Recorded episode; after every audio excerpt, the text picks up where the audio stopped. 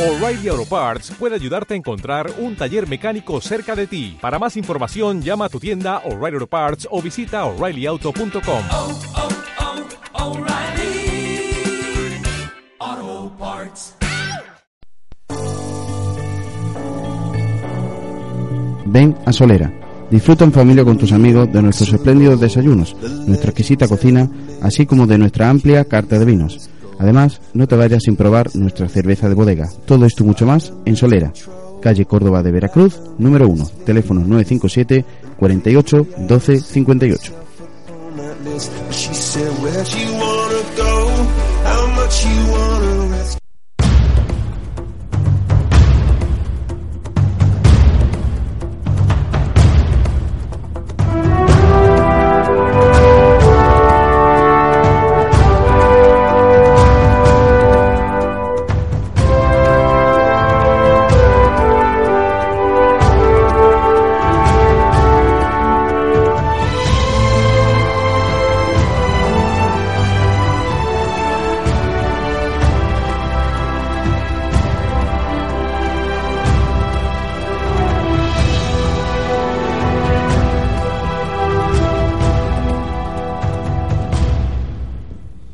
A la paz de los dioses, guardilleros. Feliz año nuevo a todos y a todas. José, feliz año nuevo. Feliz año nuevo, Paco. Pues tenemos nuevo año 2020. Eh, Un consejo, eh, cuando pongáis eh, una fecha en, el- en cualquier documento, sea oficial o sea particular, eh, no pongáis, por ejemplo, 6 de agosto del 20, porque algún listo de- detrás Os puedo hacer la... o puede hacer la jugarreta y poner 19. Me lo dijeron el otro día, ¿sí? Así que es un consejo jurídico que os lleváis gratis esta, esta noche. Este sin cobrar, ¿eh? Este, este sin cobrar.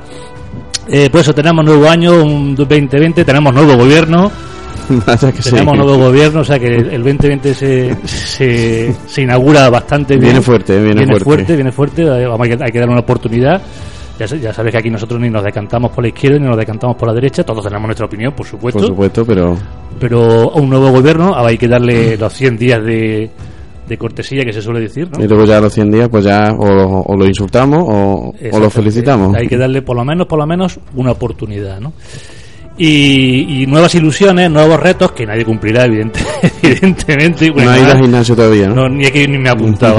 Es que no paso ni por la puerta, cruzo la acera, ¿vale? Vaya a ser que me entre la tentación de decir, coño, este año me. Pues no, yo No, no. cruzo la acera para no pasar por la puerta.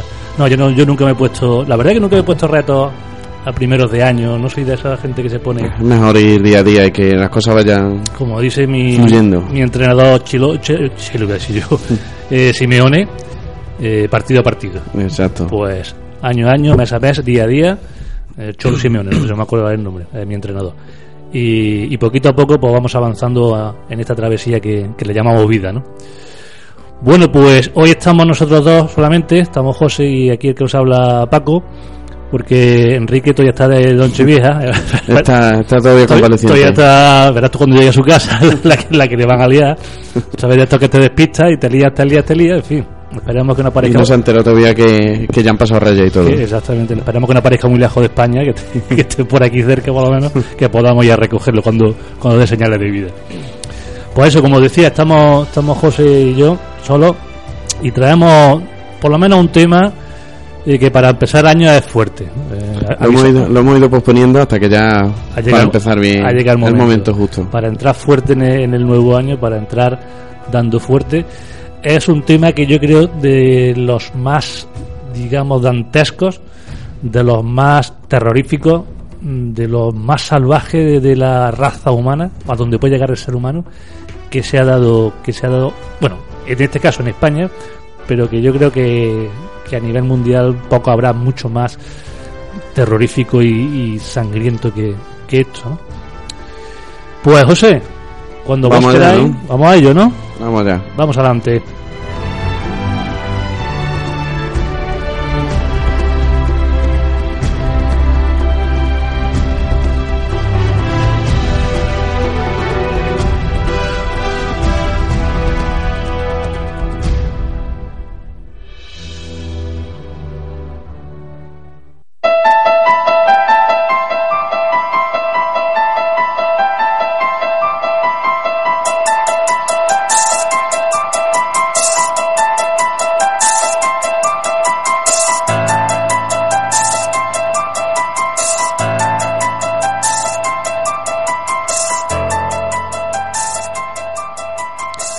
Bueno, pues el tema del que vamos a hablar, uno de los temas, y, y si da tiempo, si da tiempo, pues de este solo, si no da tiempo, eh, trata sobre el exorcismo eh, en el que una española destripó a su propia hija.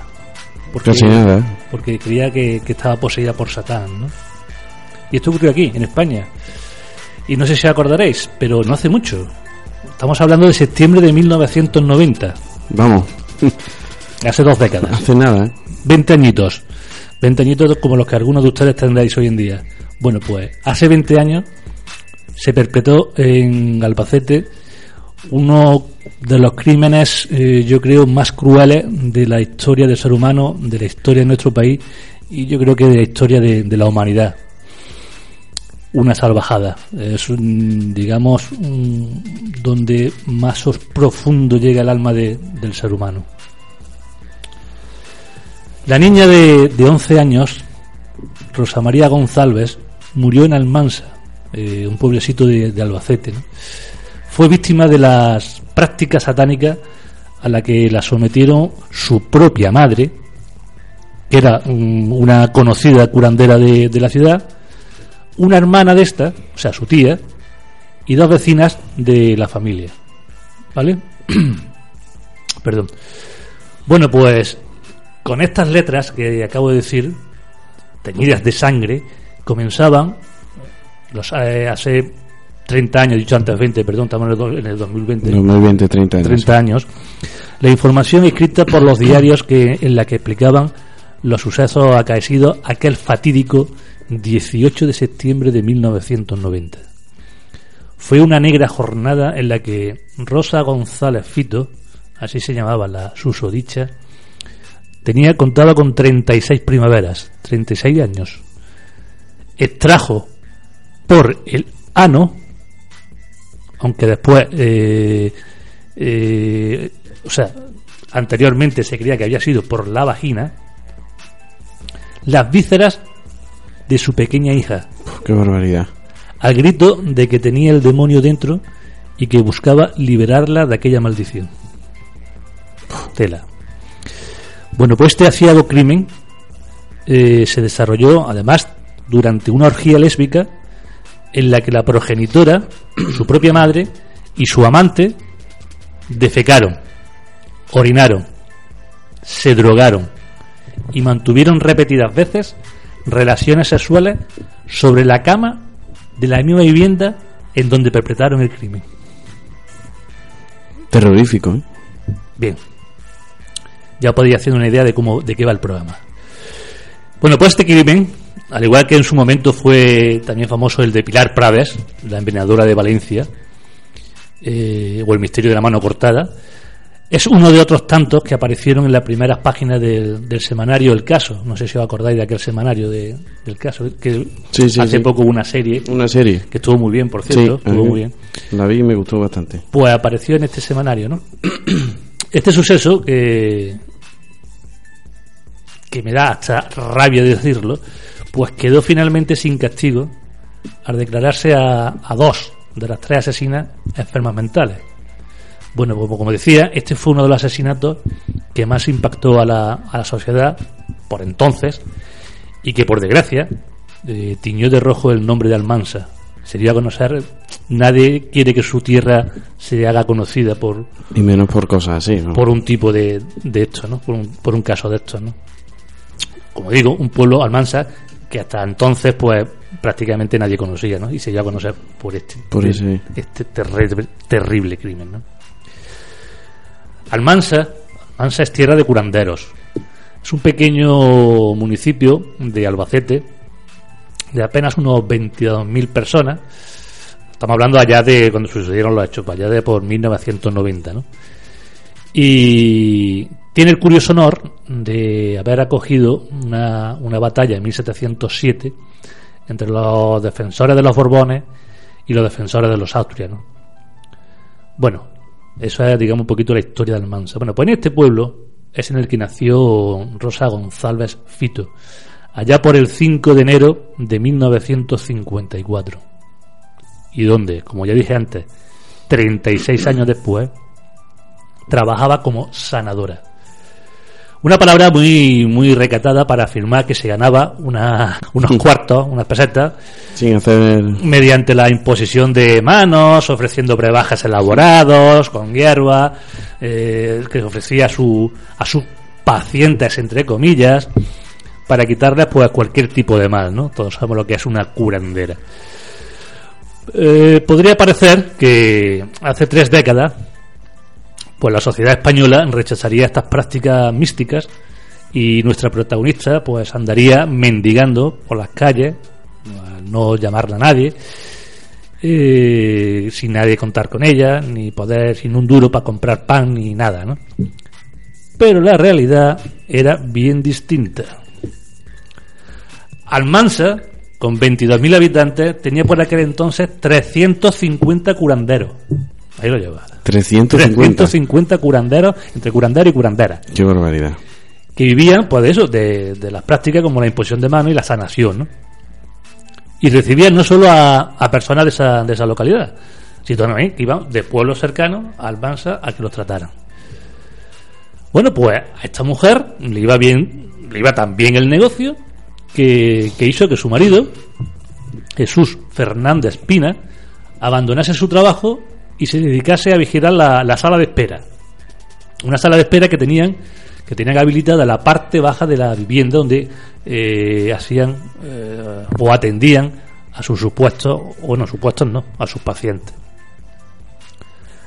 Además, eh, Jesús, su marido, le llevaba lo que es la agenda, ¿no? Sanadora con su agenda, su secretario, o sea, bien montada. Y al que cobraba a la gente que llegaba en consultas. Pero Rosa no era una, una excepción, como digo. Eh, realmente a casi todos los curanderos, a los 350 de Almansa, pues les iba bien. Estaba de moda aquello. Eh, a nivel personal, a esta sanadora, pues tampoco le iba mal, como a ninguno de los otros, ¿no? Pues contaba con una hija de 11 años, la pequeña Rosita, que, eh, como se puede ver en la fotografía de la época, si miráis, pues era, era una belleza andante, era una alegría tremenda esta niña, ¿no? La hija de Rosita. Mirad las fotos, mirad las fotos en, en internet y os llevaré una grata, bueno, perdón, grata sorpresa no, pero podréis conocer un poquito más a Rosita, ¿no? La belleza que tenía eh, una ninfa, vamos. Bueno, pues dejando a un lado la importancia de los billetes, de los cuartos, como dicen en los pueblos, eh, son muchos los investigadores que, que consideran que Rosa eh, creía realmente que había sido tocada por el dedo de Dios y que, te- que realmente eh, tenía poderes. O sea, estaba más para allá que para acá. Entre, entre tú y yo, ¿no? Uno de ellos es el periodista especializado en sucesos, eh, Francisco Pérez Caballero, que no sé si acordaréis de él, eh, pues quien en su obra, Dossier Negro, es partidario de, de ello. Eh, Francisco Pérez Caballero es hijo de Francisco Pérez Avellán. No sé si acordáis de Francisco Pérez Avellán. Sí. Bueno, pues hijo, el hijo sigue, siguió los pasos de- del padre, ¿no? Mm. Yo tuve el placer de conocer personalmente al padre. Bueno, personalmente no por teléfono. Bueno, pues eh, como iba diciendo, que en su obra, El dossier negro, eh, es partidario de, de decir que, ella realmente se sentía así, ¿no? Que, se- que sentía esos poderes, que sentía que tenía esos poderes. Y que cada vez eh, se sentía mm, capaz de lograr cosas mayores. Blanco, otro experto que investigó el caso, afirma que la curandera conocía verdaderamente eh, las propiedades de muchas plantas que ayudaban a paliar dolores del cuerpo humano. Hasta ahí, perfecto. O sea, todos sabemos que, que hay plantas y hierbas que, que ayudan al cuerpo humano. Eso, Sí, eso, no, es, eso es algo. eso no es nada. de- No a niveles de los que dicen mucho, pero, pero ayudan, pero seguro. Eso está ahí y eso es verídico y eso lo sabemos todos. ¿no? Algo que pudo hacer que efectivamente se le fuera yendo la pinza y se creyera cada vez más que, que sus propias mentiras de que tenía poderes y de que había sido, había sido tocada por la mano de Dios. ¿no? Bueno, pues ya tenemos dinero, familia y una clientela fiel. Todo parecía ser perfecto en la vida de, de Rosa. Pero como se suele decir, la felicidad es efímera. Los nuevos tiempos trajeron consigo eh, algunos cambios en el mundo del, del santerismo y uno de ellos afectaba directamente a nuestra protagonista. En España empezó a correr un rumor que afirmaba que los mejores curanderos eran los que trabajaban en pareja de hermanos. Esto ya, bueno, cada uno que saque sus propias conclusiones. Bueno, pues claro, eh, el marketing es el, ma- el marketing es el marketing. Deseosa de llenar su, su calcetín hasta los topes, eh, o, que, o que no se perdiera ningún cliente, eh, Fito decidió entonces engatusar a su hermana menor para que entrara con ella a trabajar. Su hermana menor llamada Ana. Para que formase con ella un curioso tándem de, de mentira, engaño y, y triquiñuelas, ¿no? Y como siempre, mucha gente dispuesta, no, no dispuesta, desgraciadamente, que se Engañar- agarra, engañ- que se agarra engañar. cualquier cosa Engañada de la y fácilmente manipulable. Utilizan aquello de que la esperanza es lo último que se pierde ¿no? Exacto. o, agar- o agarrarse a un clavo ardi- ardiendo ¿no? bueno pues Ana eh, acompañaba en las sesiones de, de sanación a Rosa Eh, no hacía no hacía nada pero le daba mucho mucho prestigio Claro, no sabía nada, no hacía nada porque no sabía evidentemente nada, pero como habían dicho que las sanadoras eran mejores si actuaban en parejas de hermanos, pues ya Pues- está, ahí estaba. Dos mejor que uno. Totalmente. A la par que Ana se juntaba con, con su hermana para hacer las sesiones de, de curantismo, de sanación, pues Rosa eh, fue más allá y decidió unir al grupo, al equipo, a una nueva integrante, María Ángeles Rodríguez Espinilla. Esta es una vecina suya, a la cual normalmente también invitaba a las sesiones de curantismo. Curanderismo, curandismo, llamadlo como queráis. Por un motivo que se desconoce, Rosa llegó a la conclusión de que la mejor forma de que prosperara el negocio era haciendo que las sesiones de sanación pues estuviesen presentes dos parejas de hermanas, ya no solamente una, sino dos. Por ello ofreció a la hermana de María Ángeles formar parte de su negocio. Esta llamó a su hermana María Mercedes para que se desplazase a Almanza y entre las cuatro pues mantener una consulta de curanderismo. Menudo, menudo Ya está montando, está montando un, un cacao ya que no veas, ¿no? Ya, tenemos dos parejas de dos hermanas. Pero, ¿quién era María Ángel en realidad? ¿Cómo la había conocido? En palabras de Pérez Caballero, esta mujer era una, una seguidora de Rosa que sentía tanta fascinación por ella como para olvidarse de su marido y de sus dos hijos pequeños. De hecho, eh, este periodista especializado en sucesos afirma que en su obra que la curandera logró influir tanto en ella como para convertirla en otra persona. Tenía comida en la cabeza totalmente. Su marido, Martín, se quejaba amargamente de que aquella especie de sacerdotisa, digamos, entre comillas, la tenía absorbida, la tenía totalmente enganchada. Y así era. Había terminado por convencerla de que su esposo estaba poseído por el mal, también. Así que apenas hablaban y, por supuesto, no mantenía relaciones sexuales con su marido. no, por Eso supuesto. Está, está claro. Pero el plan no se detuvo en este punto. Aquí no queda la cosa. Como Rosa mantenía una relación homosexual secreta con María Ángeles, se propuso también lograr que Ana y Mercedes hiciesen lo mismo. O sea, Para montar allí ya, vamos. Exactamente. Bueno, pues tras desplazarse María Mercedes a Almansa, el sábado día 15 de septiembre salieron las cuatro a cenar. Cuando regresaron, Rosa, que no se encontraba bien, al final todos se fueron a casa de, de María Ángeles. Una vez allí, pues cerraron la puerta de la vivienda y comenzaron un viaje hacia una orgía satánica que no tendría fin ni marcha atrás y que acabaría, por desgracia, con la pequeña Rosita bajo tierra. Esa noche, aquella fatídica noche, las cuatro se dedicaron a tomar sustancias psicotrópicas, recogidas por los conocimientos que tenía la propia curandera. Estamos hablando de las hierbas. Así por si por si acaso se le ocurría alguna echarse marcha, marcha atrás, con eso ya Con eso ya no, no hay tontería que briegues. Uno de los conocimientos de Rosa era saber las propiedades de diferentes hierbas que se dedicaba a recolectar entre el campo. Hasta ahí, perfecto. Bueno, perfecto. Que es normal que se sepa. Bueno, pues esta la usaba para hacer rebajas que daba a sus pacientes o dar masajes y en su caso para entrar en un trance psico- psicótico, vamos. Con la caída del sol, este curioso cuarteto tomó drogas que evidentemente pues trastornaron especialmente a Ana y Mercedes que no estaban acostumbradas a, a ello ¿no? y Rosa y María Ángeles pues dieron rienda suelta a su más bajo instinto como decíamos como decía al principio ¿no? la, baja- la bajeza humana todo ello aderezado por las palabras de la curandera que empezó a decir en voz grave que el mismísimo San Jerónimo utilizaba sus cuerdas vocales para hablar al grupo. Esto ya... Perdón que me ría, pero porque Sí, es que, mm, de verdad, ¿eh? Es tremendo, ¿eh? Totalmente, Como... totalmente. Afirmaron que tenían el puñal de Dios dentro de su cuerpo y que tenían que liberar al resto del mundo del mal. Aquí empieza ya.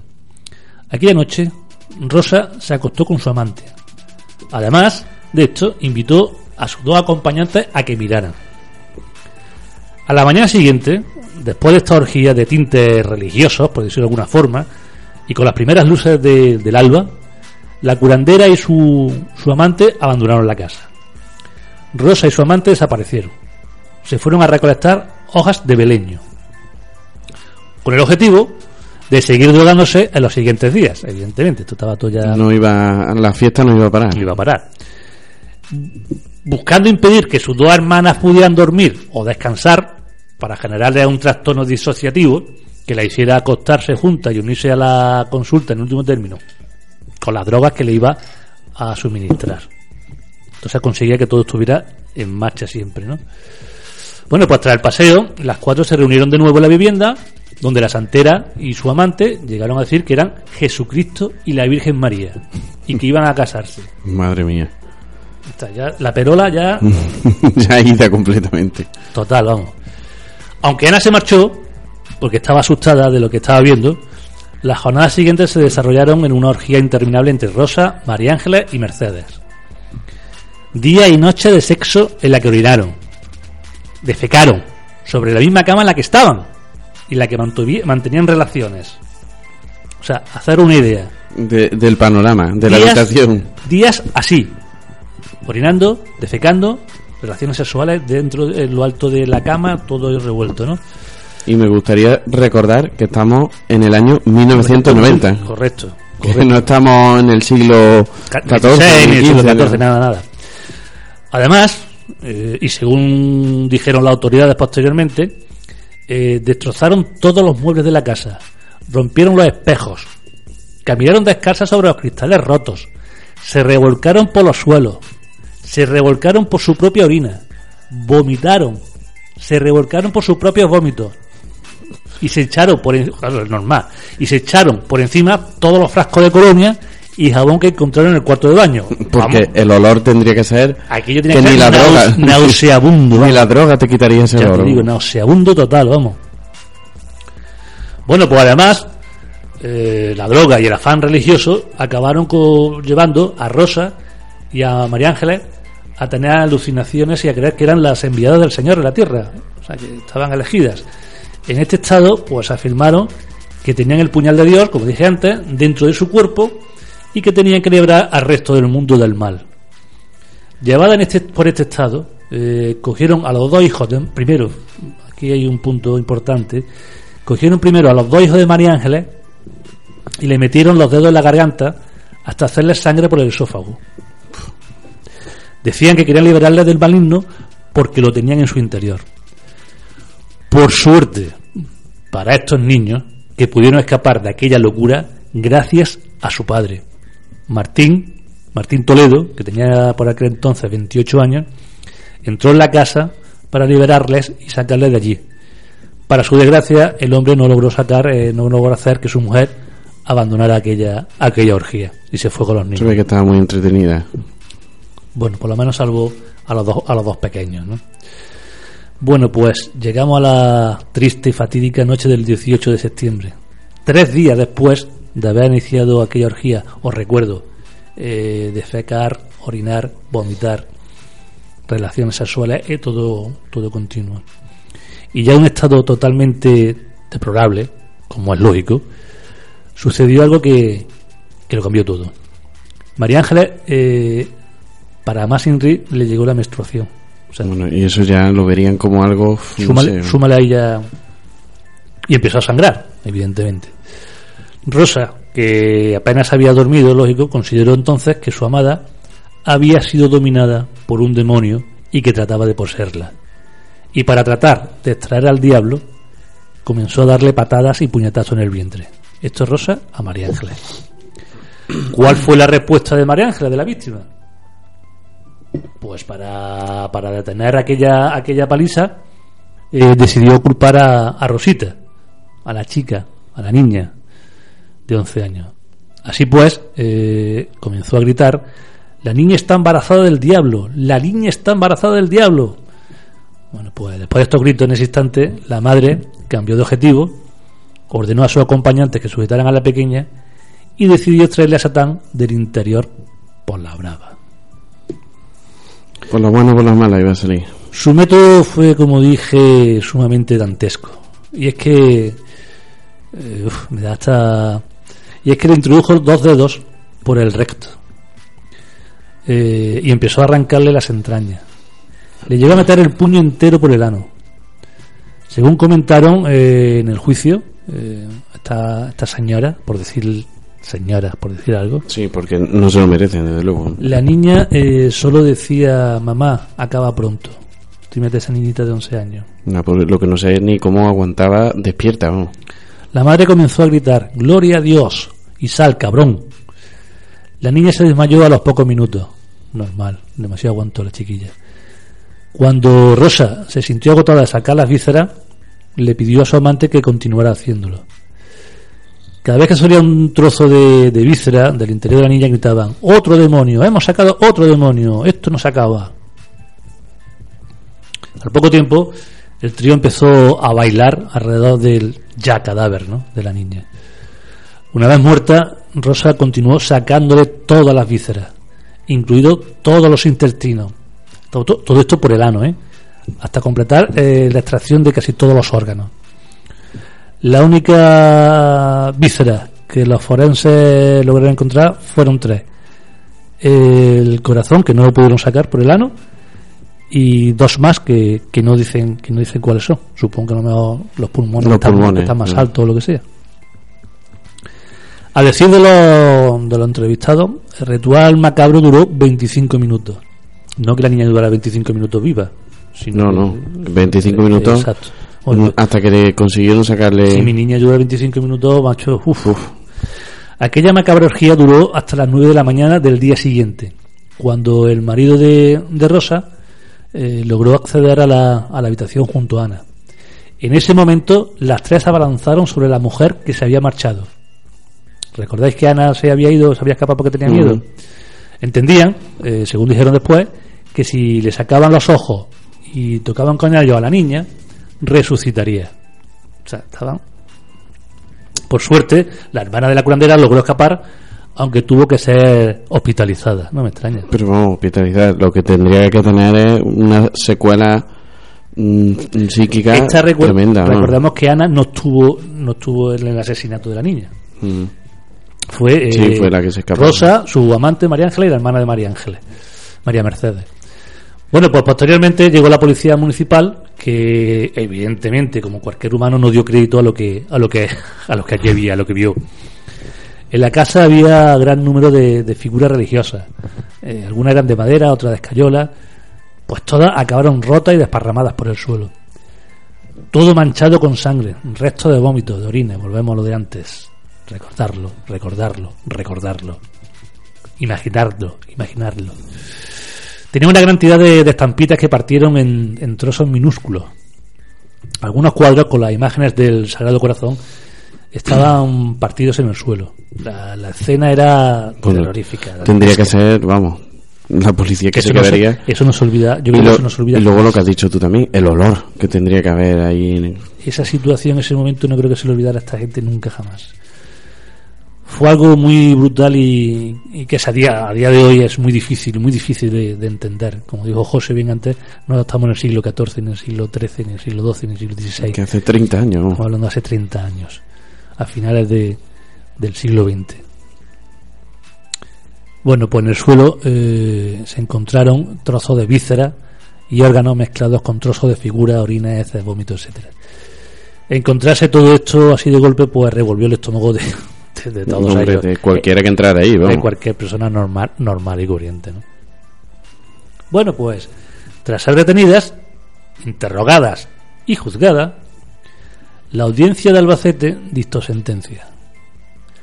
En primer lugar, eh, se estableció que no podía ser probado que María Mercedes hubiese participado directamente en la muerte de la pequeña Rosita. Por lo tanto, quedó en libertad. Encima.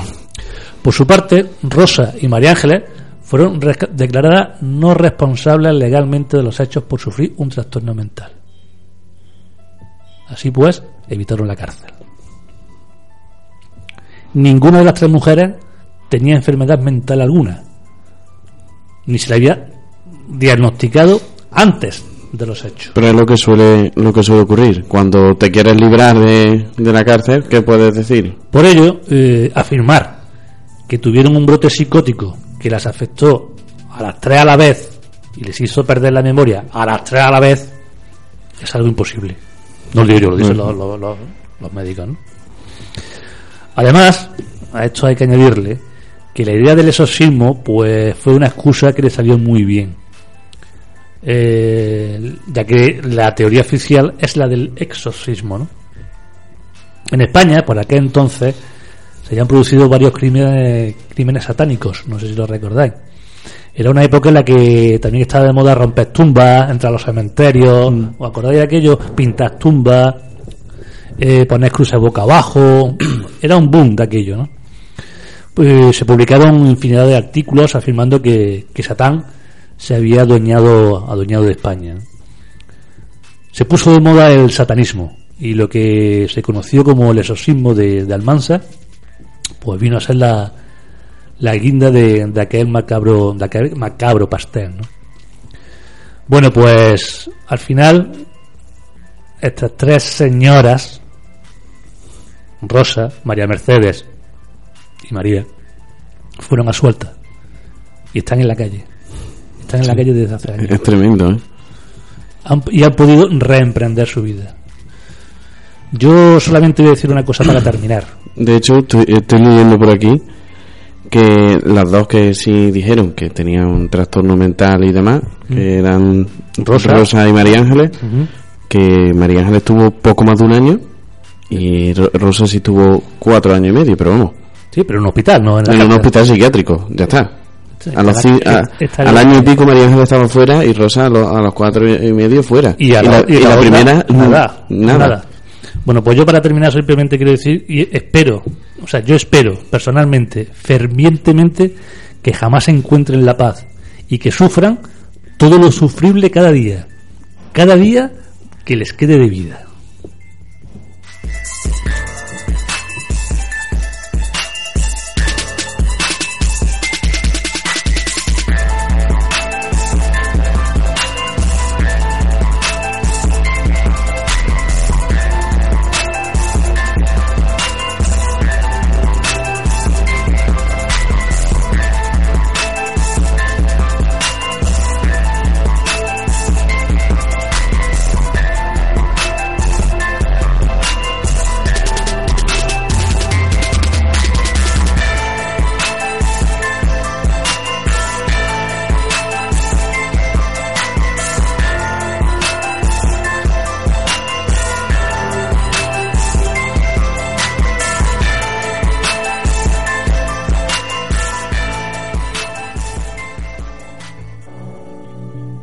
Solera.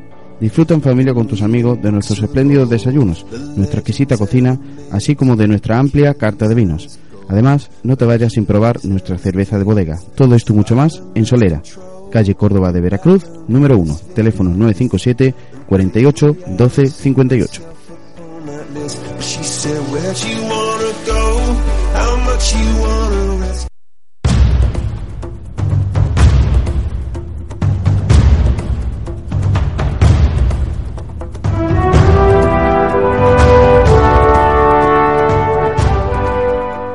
Vaya cuerpecito que nos has dejado, ¿eh, Paco. Sí, vaya, yo, yo la verdad que estoy mal, yo ahora también, vaya, vaya que yo soy insensible.